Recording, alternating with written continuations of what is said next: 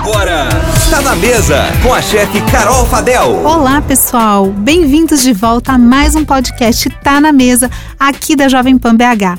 Eu sou a Carol Fadel e hoje eu vim aqui falar para você sobre comidinhas de outono. Outono e inverno, né? Que já tá batendo aí na porta, mês que vem já chega o inverno. E a comida, ela é mais ou menos a mesma, porque a gente já tá sentindo esse friozinho que chegou em BH. O outono é aquela estação que representa morte de coisas velhas e o nascimento daquilo que é novo, né? As folhas caem, o clima já esfria e a gente dá espaço para aquelas comidinhas quentinhas que abraçam. Ainda mais nesses tempos loucos e sombrios que a gente está vivendo, né? Tomar um belo caldinho, uma bela comidinha quente debaixo de um cobertor é um super acalento. A chegada do outono e do inverno traz juntos com as temperaturas baixas o desejo por essas comidas mais quentes, mais pesadas, né, que dão mais sustância para a gente. Isso é normal, porque a gente precisa ir produzir um pouco mais de calor, a gente, o nosso metabolismo ele diminui um pouco nessa época também para preservar a energia, para a gente ficar mais quentinho. Então é comum a gente dar preferência para essas comidas mais quentes e pesadas. É tempo então de caldo, polenta, risotos, fondue, crumbles, chocolate quente, sopa, paelhas. Hum, eu amo, eu amo essa época. Tanto o tempinho mais frio para a gente ficar ali enroladinho no cobertor, quanto para comer essas delícias. E como todas as vezes eu falo para vocês aqui que a gente tem que dar preferência para produtos da estação, não é diferente nessa época, que a gente vai ter aí frutas, verduras e legumes muito mais saborosos, com muito mais qualidade e quantidade. Isso também faz com que o preço baixe.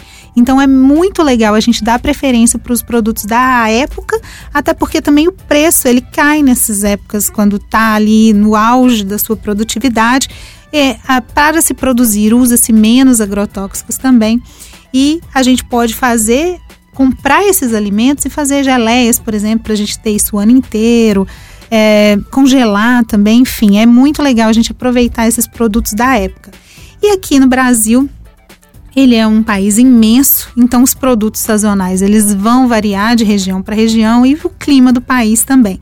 Mas eu trouxe alguns que a gente tem aqui na nossa região que são típicos dessa época e que a gente pode usar aí com muita vontade. O abacate, abobrinha, batata doce, beterraba, caqui. Caqui tá na época, assim, no auge da sua época, lindos, todos bem laranjinhas, doces. Então, caqui também dessa época, laranja, maracujá, tangerina, os cítricos, né? Limão capeta, tangerina, laranja, limão, a gente vê muito aí no mercado.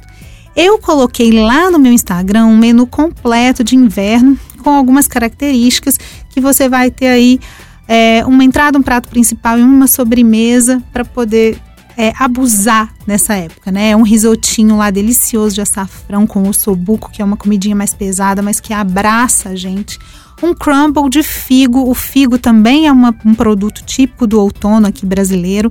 Então, aquele um crumble é aquela é, é uma fruta né, embaixo cozida com uma farofinha por, ba por cima, com açúcar, farinha, uma delícia, fica crocante e é servido quentinho. Você pode colocar uma bolinha de sorvete que ele vai derreter ali e vai elevar sua sobremesa.